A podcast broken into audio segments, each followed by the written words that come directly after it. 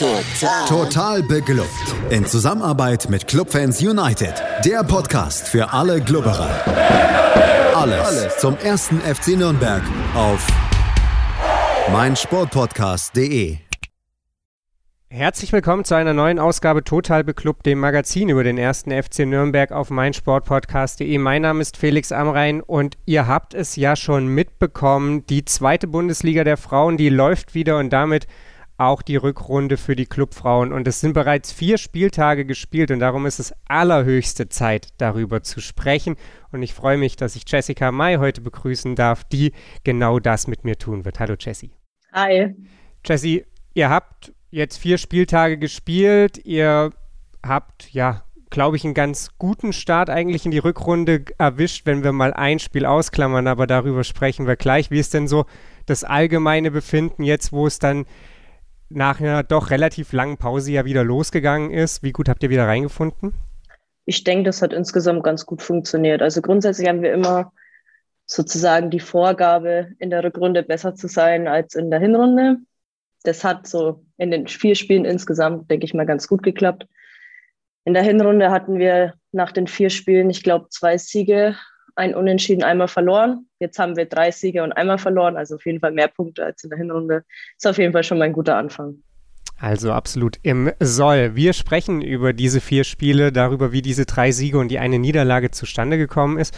Und lass uns doch einfach das Ganze mal ein bisschen verkehrt herum machen. Wir sprechen als erstes über den 17. Spieltag. Da habt ihr in Andernach gastiert, habt 1 zu 0 gewonnen und habe das erste Mal überhaupt in dieser Liga ein Spiel gewonnen, ohne dass Nastasia Lein ein Tor geschossen hat. Sicherlich erfreulich für euch, dass es auch ohne sie geht oder zumindest ohne einen Treffer von ihr geht. Wie war das Spiel für euch? Es war, das kann ich vielleicht an der Stelle mal noch erzählen, relativ schwierig, dieser Partie zu folgen, auch wenn man gewillt war, denn die Kamera hat offenbar mit dem Wind so ihre lieben Probleme gehabt. Ja, es war sehr windig an dem Tag ähm, was man auch an der einen oder anderen Ecke, die ich jetzt geschossen habe, gesehen hat. Ähm, ja, wir wissen, Andernach ist ein ganz anderer Gegner wie alle anderen in der Liga. Die spielen auf dem ganzen Feld mehr oder weniger Manndeckung, wodurch es sehr schwierig ist, hinten rauszuspielen. Und ja, es ist dann immer die Frage, ob man eben es versucht und oftmals auch scheitert, wie man jetzt zum Beispiel Leipzig, Meppen, Duisburg, die tun sich dann sehr schwer gegen solche Gegner weil sie es eben versuchen rauszuspielen hinten und dann halt der ein oder andere Fehler eben passiert. Wir haben uns dann eben gedacht, wir versuchen es erst gar nicht oder das heißt, wir versuchen es erst gar nicht, wir passen uns eben dem Gegner an und versuchen das Ganze dann eben anders zu lösen über den Kampfgeist, über lange Bälle, über ja, die zweiten Bälle, dann auch die zweiten Bälle zu gewinnen. Und ich denke, das hat dann insgesamt ganz gut funktioniert. Ich denke auch, das Chancenplus auf jeden Fall auf eurer Seite bezeichnen dann irgendwie auch, dass dieses Tor oder das entscheidende Tor dann auch aus so einem ja, Abpraller irgendwie entstanden ist, äh, gefühlt ja zehnmal nachgestochert, bevor der Ball dann Emma Kusch vor die Füße fällt und die ihn dann nur noch ins leere Tor schießen muss. Insgesamt ja dann der Abschluss einer englischen Woche für euch.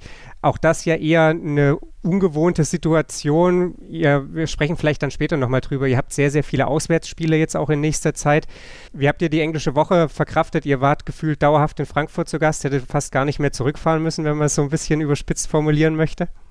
Ja, wir hätten eigentlich von Mittwoch äh, bis Sonntag dann dort schlafen können. Das wäre auch eine Idee gewesen, ein kleines Kurztrainingslager. Aber ja, ähm, ja, mit dem Spiel am Mittwoch, also ich denke, es gibt eigentlich nichts Geileres. Flutlichtspiel abends, dann noch gegen die Eintracht. Also wir hatten alle auf jeden Fall sehr viel Bock, wollten dann auch das gegen Meppen quasi wieder ausgleichen. Und ja, ich denke, das hatten wir auch auf dem Feld gesehen. Alle haben sich reingeschmissen, alle haben 100 Prozent gegeben und am Ende hat es dann halt auch für den Sieg gereicht. Du hast schon gesagt, es hat zum Sieg gegen Eintracht Frankfurt gereicht. Das war das Spiel am Mittwoch, das war diese mittlere Partie der englischen Woche und du hast auch schon angesprochen, ihr hattet da was wieder gut zu machen, da sprechen wir dann gleich noch drüber. Erstmal war das Ganze ja notwendig, weil eure Partie vom 15. Spieltag bei Eintracht Frankfurt eben Corona-bedingt verlegt werden musste. Das war nicht das erste Mal, dass eine Partie von euch verlegt werden musste. Jetzt, wie gesagt, wieder passiert und Ihr habt 2 zu 1 gewonnen. Es war eine Begegnung, über die der gegnerische Trainer im Nachhinein gesagt hat, dass sie unglücklich verloren wurde.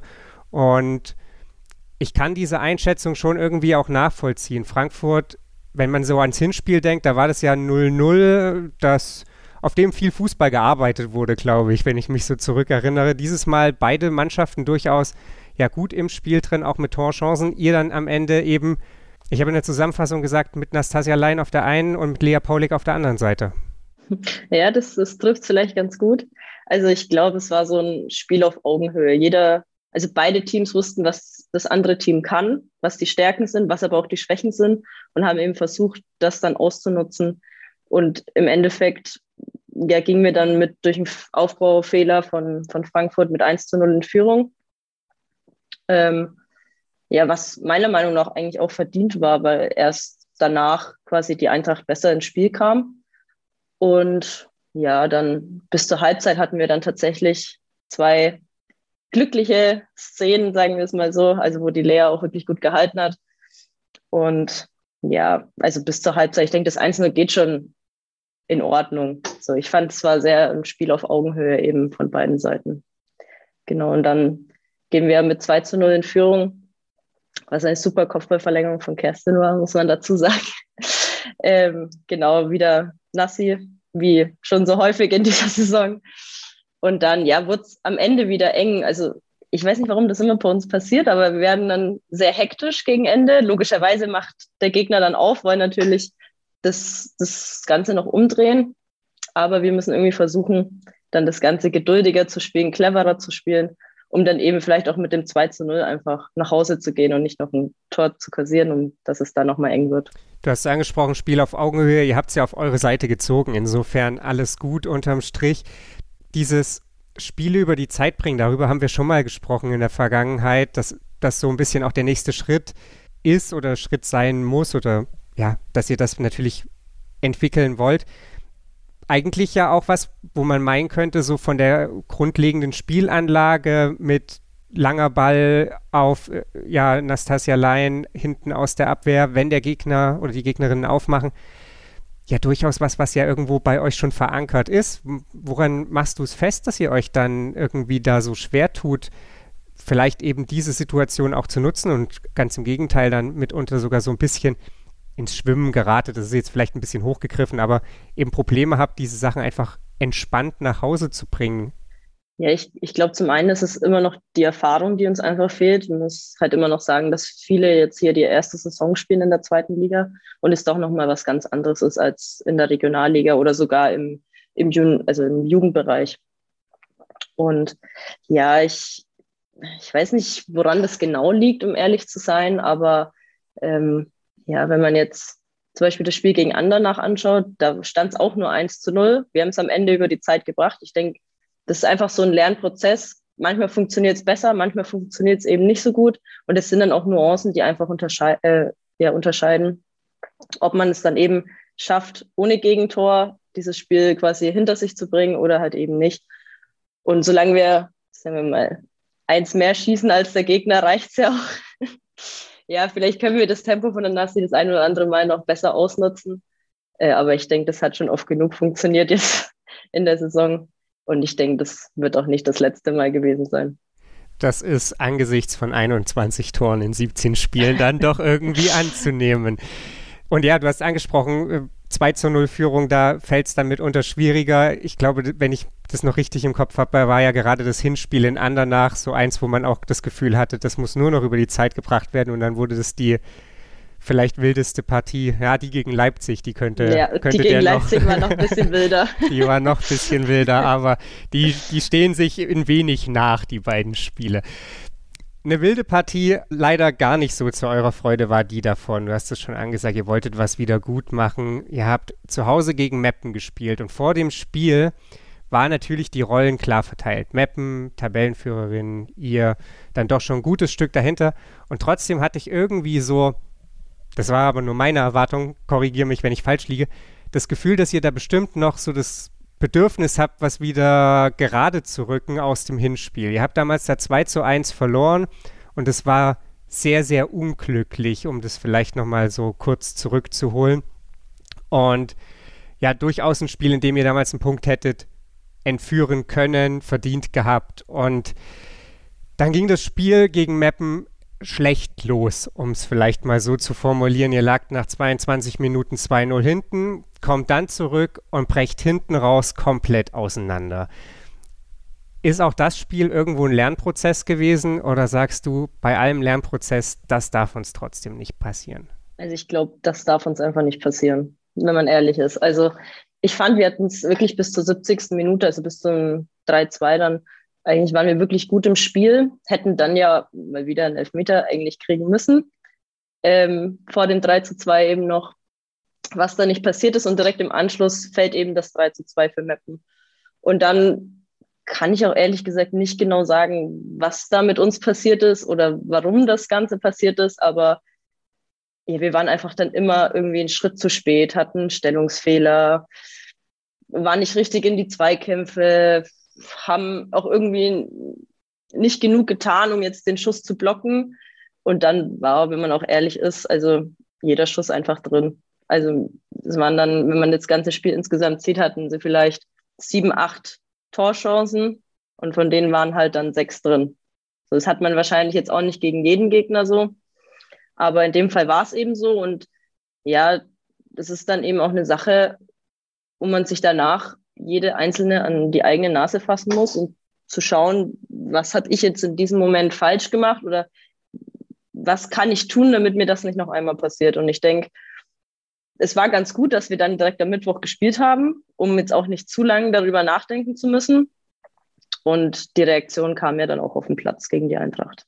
Genau, und gegen Andernach dann ja gleich nochmal hinterher.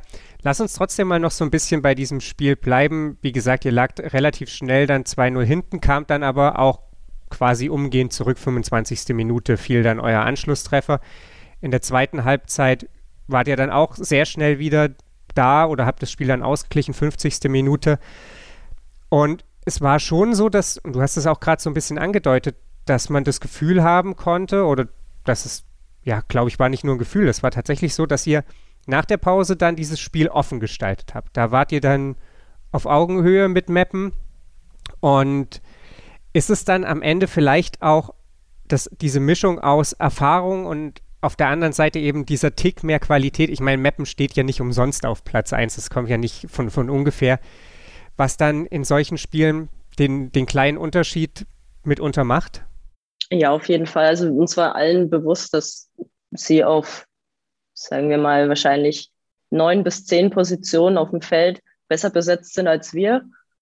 Und man dann quasi die individuelle Klasse, das merkt man einfach.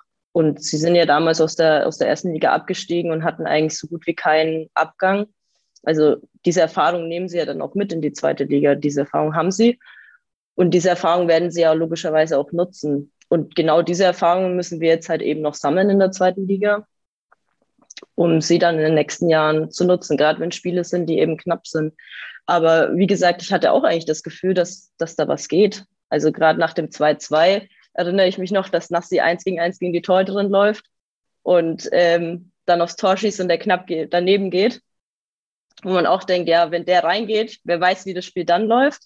Genauso wie mit der Elfmetersituation, die ja dann leider nicht gepfiffen wurde wenn halt eins von den beiden im, im Tor landet, dann geht das Spiel wahrscheinlich ganz anders aus und dann würden wir jetzt ein ganz anderes Gespräch führen. Auf jeden Fall. So fällt dann eben das 3 zu 2 und dann hinten raus wurde es richtig, richtig übel. Du hast es schon angesprochen. Ganz, ja, seltsame Gegentore dann auch. So Bogenlampen in den Strafraum. Ihr steht zu dritt drumrum und trotzdem kommt irgendwie die Mappener Spielerin, die mittendrin steht, an den, an den Ball und ich weiß gar nicht, ich glaube, das eine war noch so ein bisschen so ein Sonntagsschuss, wenn ich es noch richtig in, in, Erinnerung habe. Und am Ende gibt es eine ordentliche Abfuhr. Davor hättet ihr eigentlich gegen Frankfurt gespielt, haben wir schon drüber gesprochen. Das wurde dann verschoben. Deswegen war auch relativ viel Zeit dann zwischen eurem ersten Spiel und eurem zweiten Spiel. Und das erste Spiel der Rückrunde, das hätte nicht anders laufen können, verglichen eben mit diesem Mappenspiel. Ihr habt zu Hause den FC Bayern empfangen und ja, ich würde sagen, euer erstes Spiel war schon gut gegen die Bayern. Euer zweites war wahrscheinlich noch ein bisschen besser. Nicht nur vom Ergebnis. Ihr habt 4-0 gewonnen, 3-0 habt ihr im Hinspiel gewonnen. Es war eine Partie, die so ein bisschen so ein Debütantinnenball dann erzwungenermaßen vielleicht auch war und in dem, ja, Nastasia allein dann nicht nur drei, sondern gleich vier Tore geschossen hat. In der Partie war ich glaube, wirklich alles drin, von roter Karte über elf Meter zu vielen Toren. Und für euch, ja, glaube ich, einfach ein perfekter Rückrundenauftakt, oder? Auf jeden Fall. Ich glaube, jeder Clubfan, der draußen stand, ähm, hätte es nicht besser laufen können. So, ja, wir hatten ja davor leider etwas Pech bezüglich Verletzungen, Corona etc. Aber das ist für uns nie eine Ausrede. Also jeder aus unserem Kader hat die Berechtigung, dabei zu sein.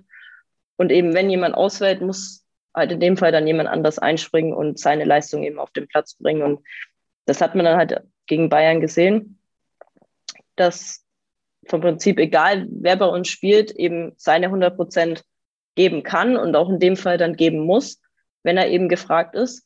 Und das hat dann einfach super funktioniert gegen die Bayern. Ja, dass Nassi dann natürlich vier Tore macht und besser sein will als in der Hinrunde, das ist auch logisch. Ne? Aber ja, ich, ich denke, das war rundum einfach ein gelungener Sonntag. Und ja, wir können wirklich stolz sein auf alle, die dort ihr Debüt gegeben haben, aber auch auf alle anderen, die mit auf dem Platz standen. Du hast schon angesprochen, Verletzungspech begleitet euch jetzt gerade in den letzten Wochen schon extrem, ist mein Eindruck. Ihr habt, bevor die Rückrunde schon überhaupt losging, gab es die, die erste schwere Verletzung von einer, die viel, wenn nicht gar Stamm spielt. Nele Bauereisen war dann, war dann schon raus. Dann zog sich das gefühlt immer weiter. Ich, wenn ich es richtig noch in Erinnerung habe, dann war es sogar das Bayern-Spiel, in dem sich dann Nadja Burkhardt verletzt hat. Genau, ja. Jana Rippberger aktuell auch raus. Corona-Fälle, die kommen dann da noch so ein bisschen on top. Gleichzeitig habt ihr, das haben wir gerade eben gegen Meppen so ein bisschen unter den Tisch fallen lassen, mit Marina Scholz, eine ganz junge Spielerin, im Winter dazu bekommen, die dann gegen Bayern direkt debütiert hat, gegen Meppen dann direkt ihren Premierentreffer hatte. Du hast schon gesagt, das ist für euch nie eine Ausrede, aber trotzdem ist es ja, ist es ja ein Fakt, dass eine eingespielte Mannschaft es irgendwie leichter hat als eine, die jetzt peu à peu natürlich, aber immer wieder auch umstellen muss. Die englische Woche tut da natürlich dann noch so ein bisschen ihr Übriges dazu. Da müsst ihr natürlich dann auch noch mal ein bisschen aus anderen Gründen umstellen, weil vielleicht eben nicht jede dabei sein kann, wenn ihr da mitten in der Woche 18, 30, wenn ich es noch richtig äh, erinnere, spielen müsst. Das ist sicherlich nicht das, was ihr euch wünscht. Insofern, wie problematisch erachtest du es? Ja, also man steckt natürlich nie drin. So und Verletzungen passieren. Das ist nun mal im Sport so.